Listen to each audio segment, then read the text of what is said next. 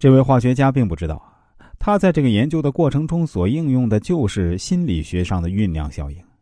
其实，酝酿效应就是我们每个人在日常生活中常常遇到的所谓的灵光一现。当我们苦苦思索某个问题而无法解决时，往往在放弃后的某个时间点突然得到灵感，找到解决办法。而这种所谓的灵光一现，在心理学上是有科学依据的，因为从心理学上讲，此时我们的大脑并未真正休息，而是在潜意识层面中进行创造性思维。摒弃意识中的错误思路，用正确的方法寻找答案，这就是酝酿阶段。当我们处在酝酿阶段之时，潜意识虽然无法被我们把握，却正在为解决问题做积极准备，以致我们最终能够绽放思维之花，结出答案之果。所以啊，当你面临难题而百思不得其解时，心理学告诉你不要苦恼，因为任何人都会面临这种困境。此时不妨放下问题，做些轻松的事儿，也许答案会踏破铁鞋无觅处，得来全不费工夫。下面也一样，我以我本人作为一位人生规划师、一位易经研究者来谈谈我的心灵感悟。当我们决定做某件事儿，但又没做之时呢，常常说，在这酝酿过程当中，酝酿阶段就是尚未执行，正在为执行积蓄力量的阶段。这个阶段呢，是保证最后执行顺利的重要阶段。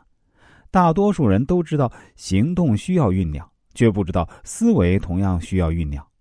而实际上，有很多令我们挠头的难题，正是在直觉思维的酝酿效应中被神奇的解决掉的。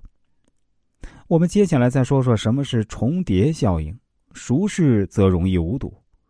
我们都知道，实际两种相似的事物很容易将其混淆。甚至会将其二者遗忘，这是什么呢？心理学家科勒把这种现象命名为重叠效应。他认为，内容相同的东西重复出现时，因为这些东西的性质相同，就会产生相互抑制的反应，从而相互干涉，让人容易遗忘。老总，对不起，对不起啊。姜文一个劲儿的向上司道歉，是什么引起上司的暴怒呢？这一切啊。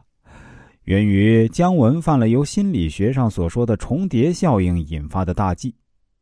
文件 A 和文件 B 相似却不同。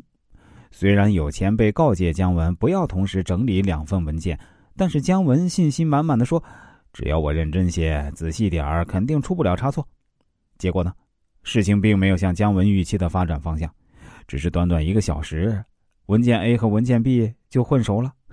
两份文件如胶似漆的混在一起，难合难分。